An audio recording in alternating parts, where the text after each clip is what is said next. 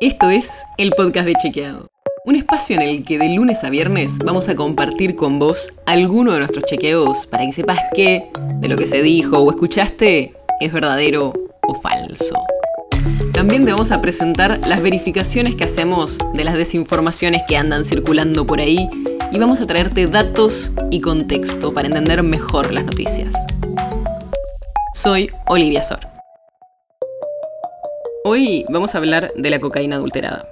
Seguro escuchaste que hace algunos días hubo cientos de internados y murieron 23 personas por consumir dosis de esta droga en la provincia de Buenos Aires.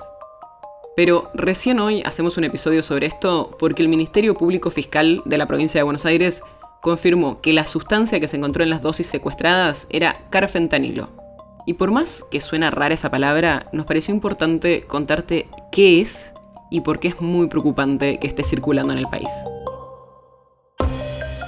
El carfentanilo es un opioide extremadamente fuerte. Es alrededor de 30 veces más potente que el fentanilo y 10.000 veces más potente que la morfina.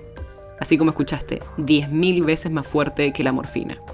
Es un medicamento que se usa en animales y que, salvo en casos de investigaciones, no se usa en humanos. Y no había muchos indicios de que estuviera circulando en el país, pero ya se usa para cortar el fentanilo o la heroína en Estados Unidos y en Europa, porque es más barato que esas otras sustancias. El carfentanilo, de hecho, está relacionado con la epidemia de los opioides que está viviendo Estados Unidos. En 2016, la DEA, que es la Administración para el Control de las Drogas de los Estados Unidos, ya advirtió sobre los efectos del carfentanilo y aseguró que la aparición de esa droga estuvo relacionada con un número significativo de muertes por sobredosis en varias partes del país. Y eso es así porque es muy peligroso produce un deterioro progresivo del estado de conciencia que empieza con sueño y termina en coma.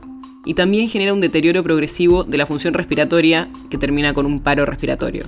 Y puede provocar otras alteraciones generales como el achicamiento de la pupila y la disminución de la motilidad intestinal, que es el conjunto de movimientos que hace posible el viaje de la comida desde la boca hasta que sale de nuestro cuerpo. ¿Ahora entendés por qué decimos que es súper peligrosa esta sustancia? Y a esto se suma que el consumo de cocaína, según los últimos datos que hay en el país, viene aumentando en los últimos años.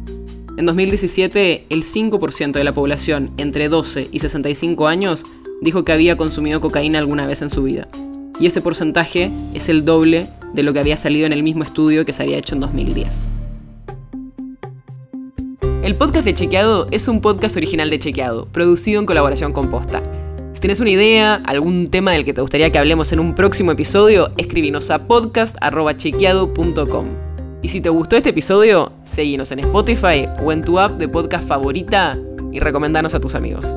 Si querés más información sobre esto o sobre otros temas, entra a chequeado.com o sumate a nuestras redes. Soy Olivia Sor.